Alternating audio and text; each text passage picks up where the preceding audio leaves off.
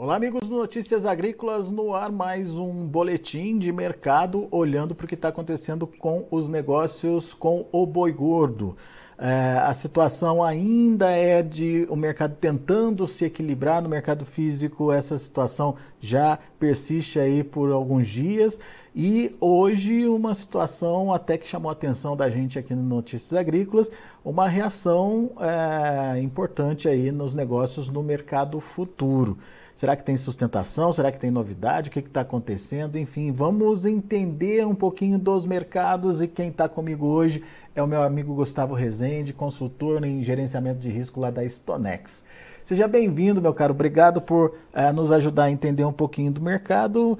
Uh, vamos, vamos entender um pouquinho desse, dessa mexida no futuro lá na B3 hoje, ô, ô Gustavo. Alguma novidade, alguma coisa que justifique essa mudança de patamar por lá ou só um mercado que está se ajustando aí positivamente na expectativa de retomada das exportações? Bom dia, Alex. Bom dia a todo mundo que nos ouve. É excelente hoje fazer essa entrevista num dia em que os contratos futuros estão mais animados, o mercado volta a ficar um pouco mais otimista, sim. É, então, por exemplo, a gente tem aqui para o contrato de abril hoje subindo, agora, nesse momento, subindo um real e 30 centavos, ele está indo para 297 reais e 20 centavos por arroba. Lembrando que no começo da semana ele chegou a bater mínimo ali em 292, por exemplo. Então é um mercado que começa a colocar é, recuperação da arroba aí nas próximas semanas. É, o contrato de maio que geralmente é um mês que a bolsa tende a colocar um preço um pouco mais fraco, preocupado com a oferta de animal de pasto. Também sobe hoje, está subindo aí 50 centavos por arroba nesse momento, ainda 293 reais e 85 centavos. Destaco que esse valor de 293 é também mais alto do que a gente tem hoje no mercado físico. E o outubro está agora em 301 reais lá no segundo semestre, né? A previsão para mais para frente é, embora ele tenha conseguido uma máxima em 302 reais por arroba hoje. Então, a gente tem é, a curva futura se recuperando. Essa alta vem, na minha opinião, não vi nada muito diferente acontecendo no mercado físico. Então, o que me parece nesse momento é, de fato, um otimismo em relação à retomada das exportações, principalmente China, com toda uma comitiva que está indo para lá na semana que vem. É, isso, isso é importante da gente frisar, que o mercado futuro ele sempre traz a expectativa e, e antes do, do fato acontecer, né, Gustavo? Ele trabalha com expectativas, né? Ele trabalha com expectativas, ele coloca preço no, no humor do mercado, ele coloca preço nas notícias, ele coloca preço nessas expectativas. É, e vale destacar que ele erra. Ele erra todo dia ele está tentando acertar. É, e é nesses erros que às vezes os contratos futuros acontecem, que na verdade são grandes oportunidades, principalmente para o pecuarista, que pode, se o mercado estiver errando para cima, né, se o mercado estiver muito, excessivamente otimista, o pecuarista consegue garantir esse preço, às vezes excessivamente otimista. É, o que a gente tem hoje é, então, por exemplo, os contratos futuros indo para 297. Se a gente considerar um balcão de 280 reais, hoje em São Paulo, a gente está falando numa bolsa precificando aí 17 reais por arroba é, nos próximos 30 dias, quase, né? Eu estou falando então do contrato de abril, o contrato que vai encerrar no final do próximo mês. É, e aí a gente começa a ter uma conversa de, opa, será que esses 17 reais, esses 297, é, o mercado já está exagerando esse otimismo todo ou não? Ainda tem espaço para as novas altas, né? Então, Teori é teoricamente, tá teoricamente é o ágio do boi China sendo colocado aí no mercado, né, Gustavo? Certa maneira, sim. É o ágio do boi China que começa a voltar para o preço, que hoje não tem, né? Exatamente, exatamente. Analisando o que está acontecendo hoje com o mercado físico, uh, a gente está comemorando porque é, a gente tem aí uma uma sustentação, digamos assim, das cotações que vem sendo mantida aí nas últimas semanas, nos últimos dias principalmente. É, no entanto, você tem um alerta, um porém aí para fazer, né? A que preço está vindo essa sustentação, Gustavo? Pois é, Alex, bom ponto. Primeiro, é, os futuros, então, hoje sobem por, por conta dessa notícia, essa expectativa em relação à China, mas tem também um suporte que vem no mercado físico com preços mais firmes. Né? A grande diferença entre as praças, aquelas regiões que são têm uma dependência maior das exportações, então que tem plantas com alta capacidade de abate e com habilitações para países chaves, é, exemplo, Triângulo Mineiro, é, algumas regiões do Mato Grosso, aqui no estado de São Paulo, né, essas regiões, essa alta não vem não, não veio tão forte, ainda segue um pouquinho com preços mais deprimidos. Mas algumas outras regiões que já, já têm um histórico de melhor desenvolvimento, de foco no mercado interno, como é o caso do Mato Grosso do Sul, é, frigoríficos, às vezes menores, que abatem volume menor, Minas Gerais, aqui em São Paulo, é, Goiás, conseguem oferecer também preços mais atrativos, mais altos. Né? Então a gente já começa a ver é, preços aí de 2, 270, Mato Grosso do Sul. Eu tenho reportes de, de, de vendas acima de 280, é, Minas Gerais, norte de Minas também.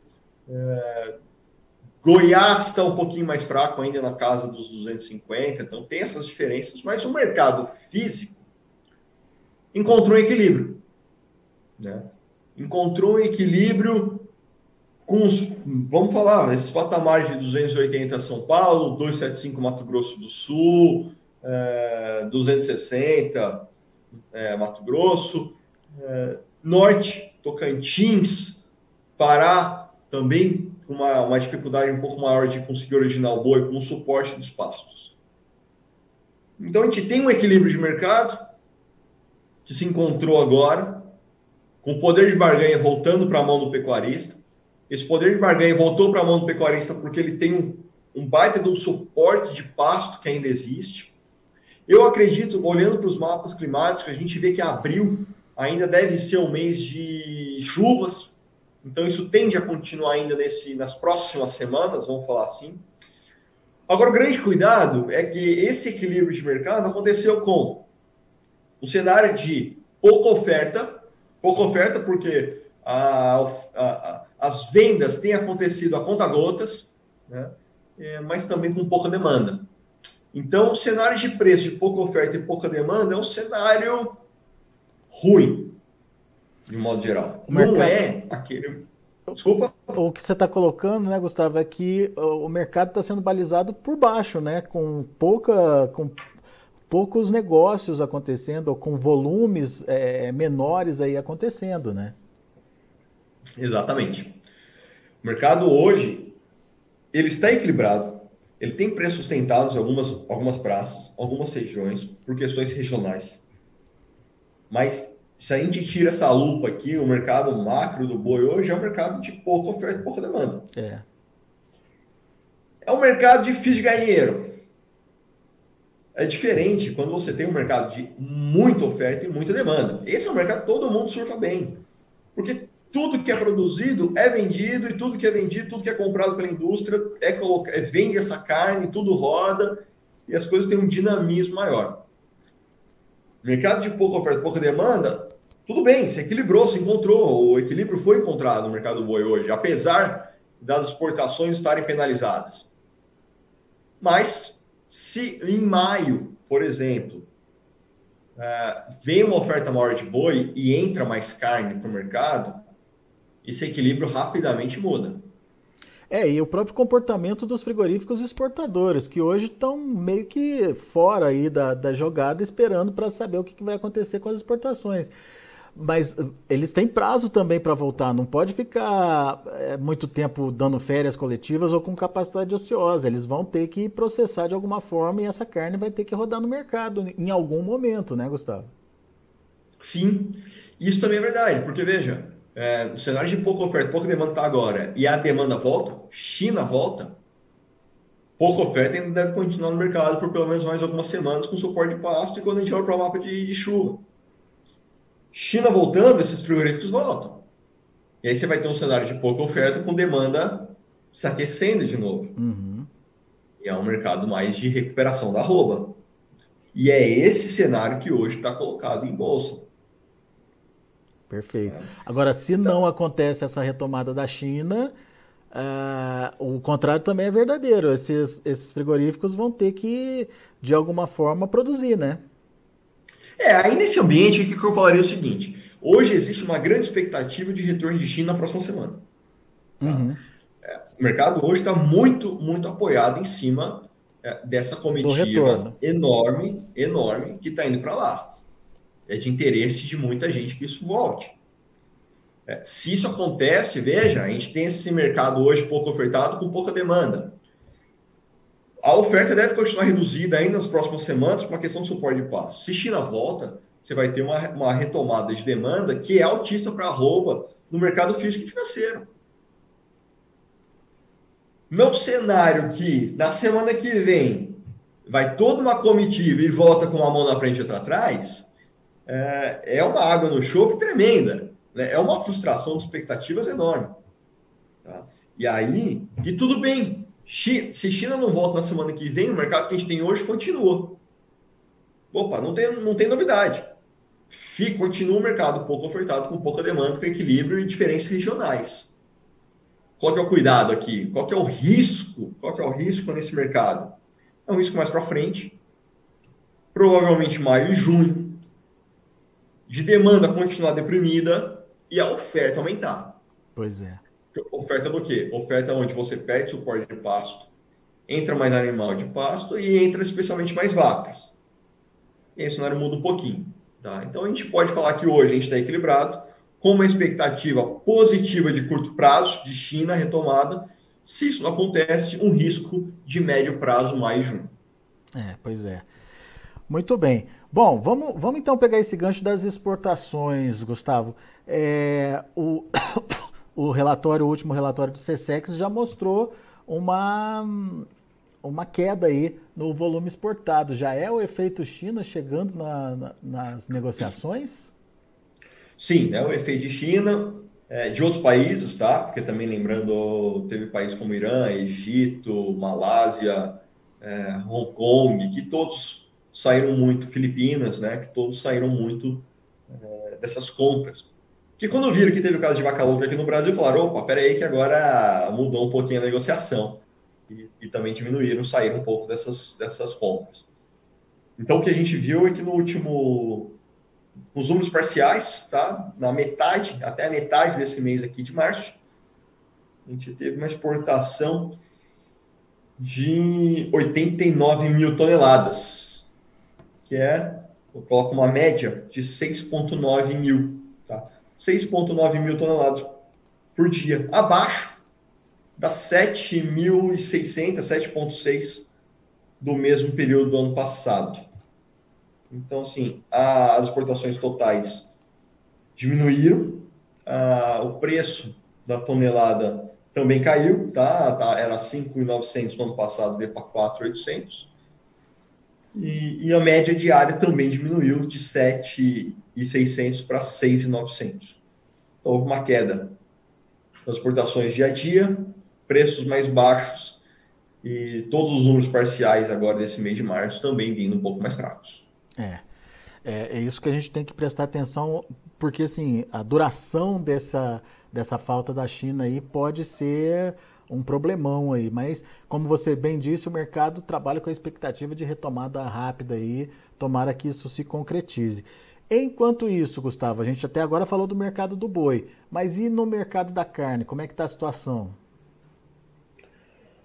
Bom, em termos de preço, ele está equilibrado, exatamente por conta desse cenário enxuto de pouca oferta, né, de poucos abates, pouca oferta de carne também. Então, que a gente vê uma, um boi casado ali orbitando os 18 reais por quilo, 18, 18,50. É, é um preço bastante já vem se mantendo há bastante tempo e que traz também esse equilíbrio para o mercado. Tá? Então, a carne, assim como o mercado da arroba, que está enxuto, com equilíbrio, o mesmo vale para o mercado da carne. Tá? Pois é. é, é, é essa, essa condição é, de novo, está sendo é, dada por conta dessa é, baixa liquidez, não vou chamar de liquidez, mas é, baixo volume de negócios acontecendo, né? Baixo volume, baixa liquidez, não, exatamente. É, é, um, é um mercado bem, bem, bem chuto mesmo, bem curto. Agora, o, Gustavo, o que a gente está percebendo é que uh, o pecuarista está evitando colocar nesse momento aquele animal com padrão China, né? O animal diferenciado aí é, nas escalas de abate, porque, como você bem lembrou, ele tem o suporte das pastagens aí, enfim, ele consegue levar esse animal um pouquinho mais adiante. Agora, essa, digamos, esse deslocamento desse, da oferta desse animal mais para frente compromete de alguma forma o confinamento, ou pelo menos a intenção de confinamento? O pessoal fica mais reticente aí de de repente já se programar é, para o primeiro giro, por exemplo? Sim, com certeza. Sim. O, que eu tô, o que eu vou dizer agora é um sentimento de conversas com os nossos clientes. Mas é nítido, é nítido uma preocupação, uma incerteza, uma insegurança para fechar esses animais. É, tudo bem, de um lado a reposição caiu. A reposição caiu bastante. É, o estoque de animais tem ficado gradualmente mais barato. Há uma grande certeza aos custos de engorda, de dieta, porque a gente está no meio do mercado climático aí do milho, segundo a safra está sendo plantada. Vai ter milho plantado fora da janela ideal. Há muita incerteza em relação a câmbio, dólar, é um mercado muito, de muito, muita instabilidade, com alguns riscos nesse mercado cambial. E eu digo isso porque se o dólar subir, as exportações de milho também sobem, né? Então, há, há, alguma vários pontos em aberto para esse mercado do milho. É, e principalmente, então assim, se é, tudo bem, o custo do, do estoque ficou mais barato do, da reposição, o milho nem tanto, mas o grande calcanhar de Aquiles está sendo o preço do mercado do boi gordo lá na frente. Então, será que essa conta vai fechar para mim lá, né? Então, acaba trazendo uma grande insegurança e, e pode ser que a gente veja volumes menores de animais sendo confinados esse ano. Isso pode trazer aí um cenário de oferta menor, mas isso seria mais para um segundo semestre. É, tá? No é. caso, um pouquinho mais longo, mas que é algo que a gente vai ter que monitorar, porque isso vai dar muito as cartas da oferta de boi confinado mais para frente. Imagina se uma demanda chinesa aquece, né? E costuma aquecer no segundo semestre. Como é que a gente vai atender esse mercado, né? Precisa, precisa estimular esse confinador aí. Você agora há pouco falou de um outubro a 300, um pouquinho acima de 300 reais. Não é um preço que estimule nesse momento o pecuarista, né? É, vai depender muito das contas de cada um, mas eu acredito que começa a fechar a conta, começa a trazer algumas oportunidades interessantes. E se o mercado subir, ir fazendo médio. É, né? Importante, importante acompanhar o que, que vai acontecer com o mercado, portanto. Muito bom. Meu amigo, obrigado mais uma vez por estar aqui com a gente, nos ajudar a entender é, o mercado e principalmente esses pontos importantes é, de arroba, de precificação da carne, exportação, confinamento, enfim, é, pontos que fazem parte do dia a dia da pecuária aí. Volte sempre, Gustavo. Show de bola. Obrigado, Alex. Um abraço para todo mundo. Valeu, abraço. Tá aí Gustavo Rezende da Stonex aqui com a gente, trazendo as informações do mercado do boi. Vamos ver essa recuperação que o Gustavo citou lá na B3? De olho na tela, vamos ver. Olha aí, março subindo 0,35% a 284,50. Ah, o abril, ah, alta de 0,13%, já teve mais forte. A gente já viu aí uh, um abril registrando 200 e, 297, 297,20. Agora está 296,90, mas ainda positivo. E o maio, olha, 0,38% de alta, 294,40. É, portanto, tudo verdinho lá na B3, em São Paulo, negócios é, com expectativa, portanto, como bem lembrou Gustavo Rezende, de retomada aí das exportações em breve. Ah, o indicador CPEA fechou o dia de ontem a R$ 279,65, alta de 0,67%, se equilibrando ali na casa dos 280, como a gente já vem é, mostrando aí ao longo dos últimos dias. São os números do mercado do boi. A gente fica por aqui. Agradeço a sua atenção e audiência. Daqui a pouco tem João Batista Olive com Tempo e Dinheiro.